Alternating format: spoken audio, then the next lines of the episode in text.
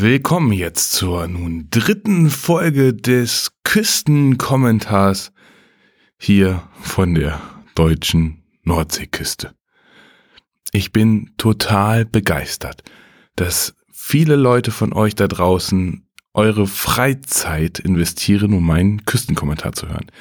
Ich habe, glaube ich, jetzt schon 100 Downloads oder so über meinen Podcast ähm, und bin total begeistert, dass, dass ihr mein Geblubber irgendwie hört. Total toll. Macht mir Spaß und Freude weiterzumachen. Habe ich auch weiter vor. Ist ja auch quasi so eine Art Tagebuch und ein bisschen Wissen, was ich so ein bisschen verbreiten möchte. Ja, letzte Folge habe ich gesagt, dass ich Veganer bin oder mich vegan ernähren möchte. Und was soll ich sagen? Ich bin es immer noch. Und ich vermisse fast gar nichts. Außer Käse. Käse ist so eine Sache, die ich super liebe. Die ist auf Pizza drauf und ja, das ist, ich esse sowieso so wenig Fleisch, aber Käse, Käse ist echt lecker. Und ähm, da muss ich jetzt äh, ja drauf verzichten und auf so Analogkäse habe ich auch irgendwie nicht so viel Lust. Ähm, von daher, hm, muss ich mir mal gucken, was ich mir dafür für einen anderen Alternativstoff besorge. Apropos Alternativstoff, wenn man quasi damit anfängt und sich vegan zu ernähren, muss man sich in ein, man verlässt seine Komfortzone, wie man das heutzutage so sagt, und man muss sich mit vielen neuen Lebensmitteln auseinandersetzen. Und das macht auch irgendwie ein bisschen Bock. Also äh, ich hätte nie vorher gedacht, dass ich so gerne Couscous esse oder irgendwelche Linsen oder Bohnen oder so. Das äh, mag ich sehr, sehr gerne. Ich muss jetzt allerdings immer darauf achten, dass ich meinen Eiweißspiegel ein bisschen hochkriege, weil das nicht so ganz einfach ist als vegan ernährender Mensch und wenn man 1,93 Meter ist und ja, dann ähm, muss man ganz schön viel Eiweiß zu sich nehmen und das hinzukriegen ist echt eine Herausforderung.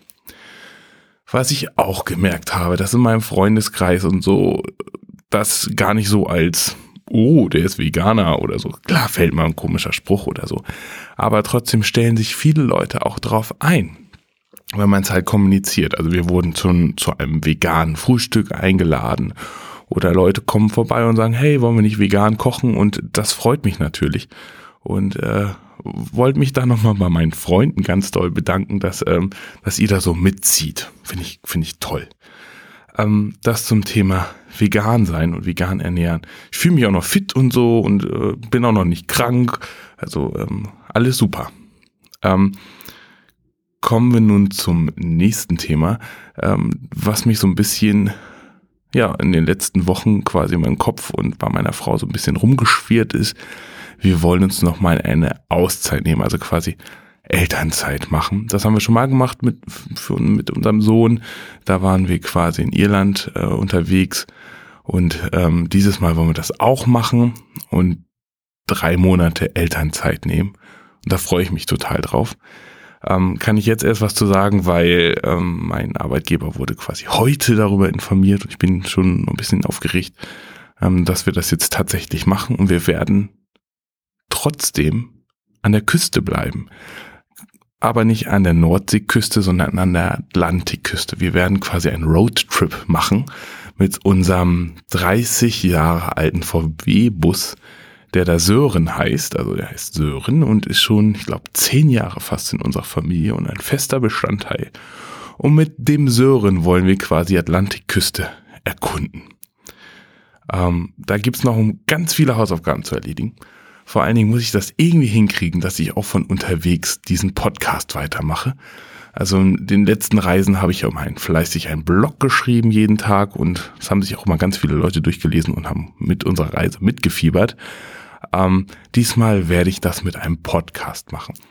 Man kann, glaube ich, mit der Stimme und so weiter, ich glaube, die Gefühle und Emotionen viel, viel besser rüberbringen, als wenn man es aufschreibt weil sich in der Stimme dann doch ein bisschen Verzweiflung vielleicht oder, oder Freude oder so irgendwie, das kann man, glaube ich, raushören und wird, glaube ich, noch ein bisschen emotionaler als so ein Block.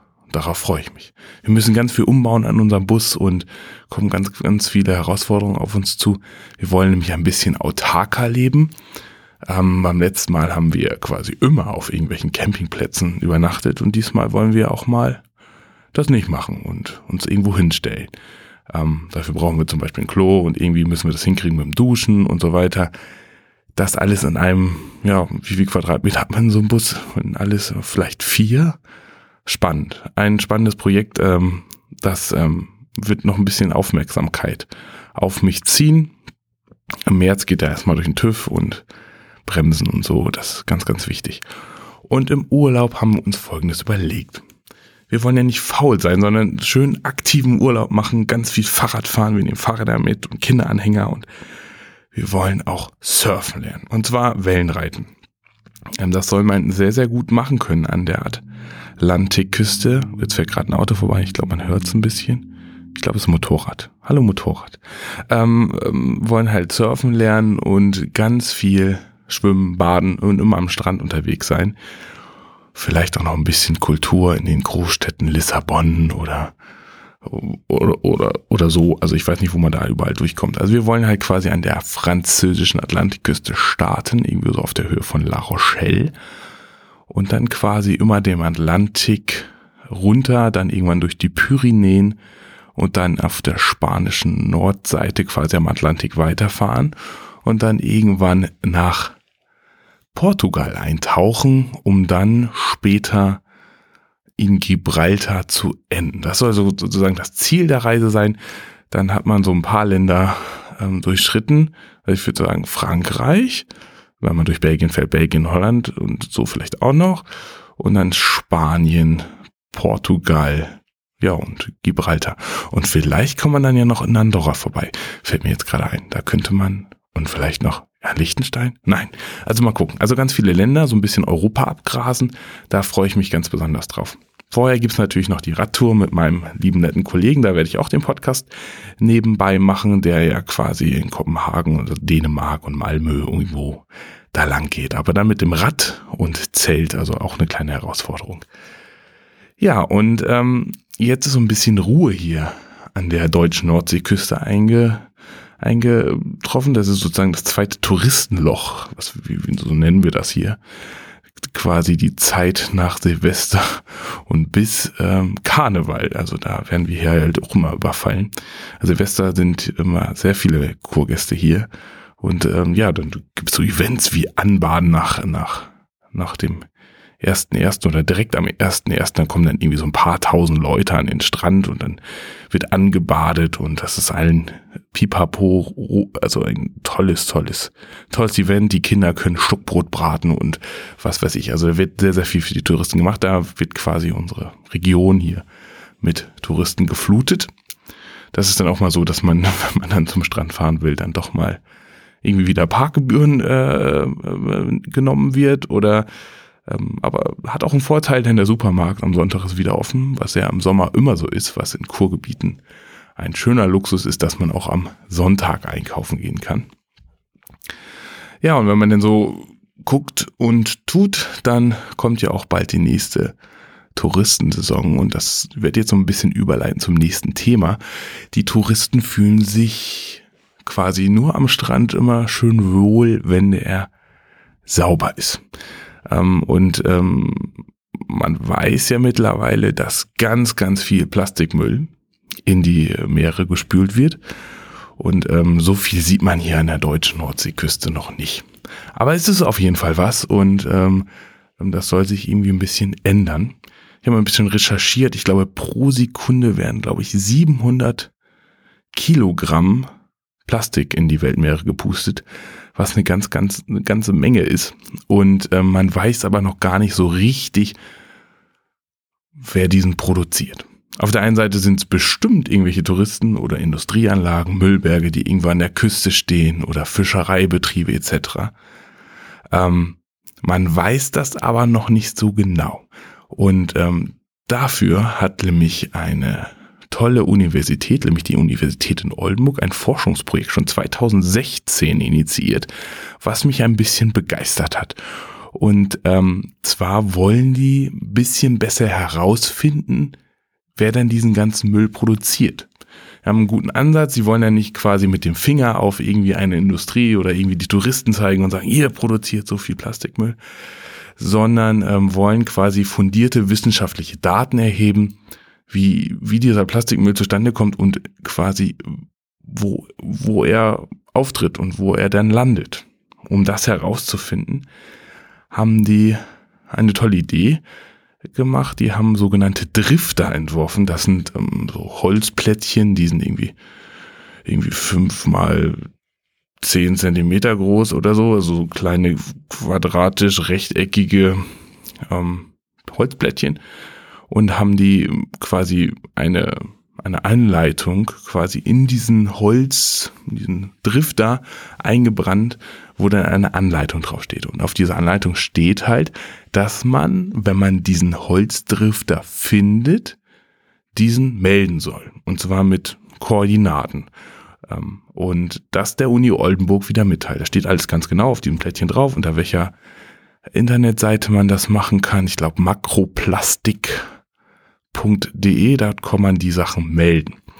Und die wollen halt quasi bis zum Jahr 2017 30.000 Drifter, diese Holzplättchen, äh, mehr versenken. Und zwar starten die die von diesen besagten Punkten, also irgendwie am Strand, wo Touristen sind oder vielleicht irgendwo am Hafen, wo viel Fischerei ist oder mitten in den Flüssen um dann halt Anhaltspunkte zu bekommen, wo diese Drifter dann lang driften, um dann herauszufinden, wo die Sachen halt herkommen und wo sie dann halt angespült sind. Das Tolle an diesem Projekt ist, dass sich bereits schon ganz viele Leute daran beteiligen und diese Drifter halt melden. Und teilweise haben die für bestimmte Auswürfe eine, eine äh, Rate von ja, 60 Prozent Rückmeldung, also Holzplättchen werden irgendwo ins Meer geworfen und 60 Prozent davon werden irgendwo wieder gefunden und ja, aufgeschrieben, wo die denn gefunden sind. Und es gibt auch ein paar Drifter, die haben sie mit so einem GPS ausgestattet und man kann dann quasi immer live im Internet verfolgen, wo dieser Drifter dann halt ist. Und man sieht das dann quasi auf den Karten, die die Universität Oldenburg darstellt, ähm, zur Verfügung stellt, wie diese Drifter so wandern. Und das ist total spannend. Das ist so eine Art Zickzack-Muster, was halt durch die Tide halt geprägt ist. Und ähm, was man, glaube ich, schon so sagen kann, dass diese, wenn man die zum Beispiel in äh, auf einer Insel wie Norderney ins Wasser wirft, dass die teilweise bis zu 1000 Kilometer entlang der Küstenlinie driften. Also die meisten Sachen gehen, glaube ich, gar nicht so ins offene Meer, so wie ich das rausgefunden habe, sondern bleiben auch an der Küste. Das heißt, wenn ich hier, sagen wir mal, in Neuharling Asyl ein Stück Plastik irgendwie ins Meer werfe, kann es sein, dass es dann irgendwie an der dänischen Küste wiedergefunden wird. Also so ist das. Ähm, man kann das halt auch schön nachvollziehen. Es gibt so eine Heatmap, wo halt die Spots sind, wo diese Drifter dann halt anlanden. Und das ist ganz, ganz spannend. Also die Drifter fahren, sind wirklich 1000 Kilometer unterwegs.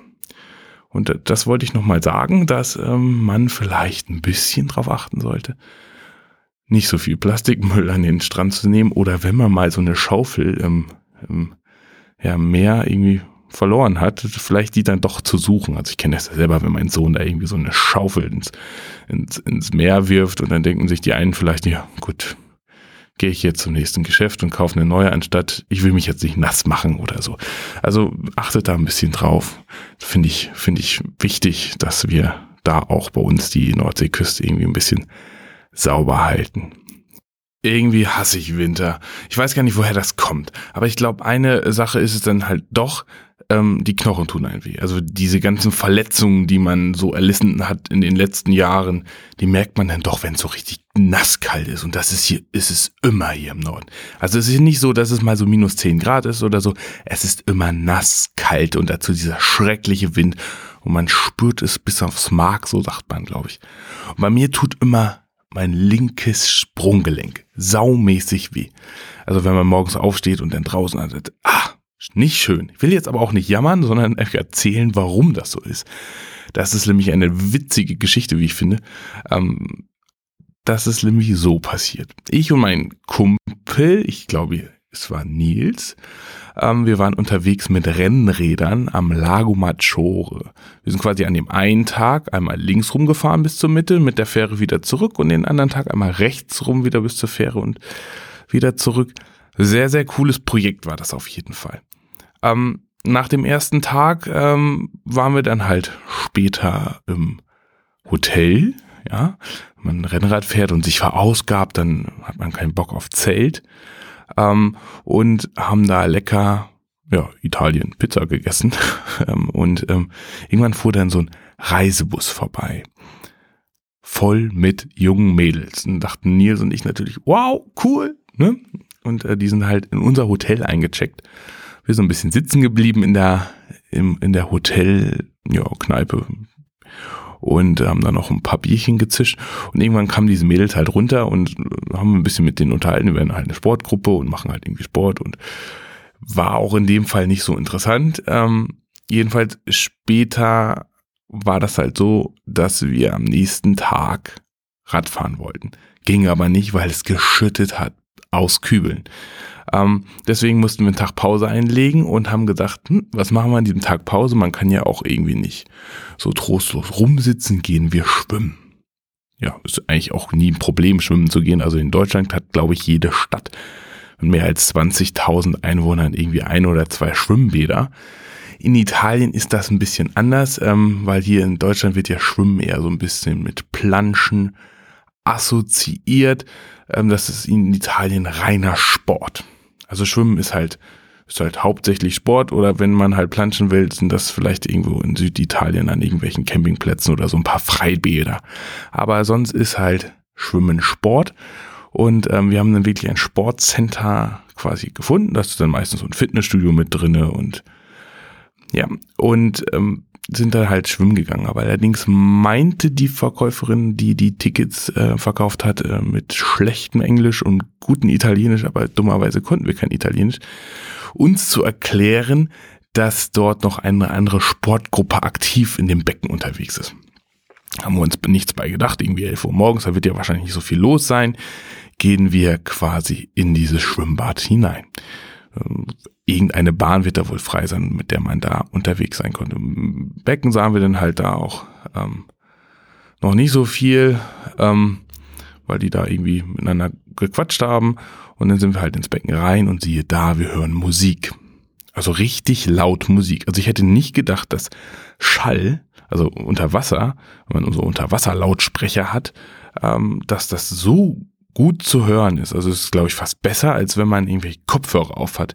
Es durchdringt einen komplett. Es ist totaler Wahnsinn, wie man äh, so Musik unter Wasser hört. Ähm, ja, irgendwann tauchte diese Gruppe dann halt wieder ins Wasser und ähm, stellte sich heraus, dass es halt Synchronschwimmer waren.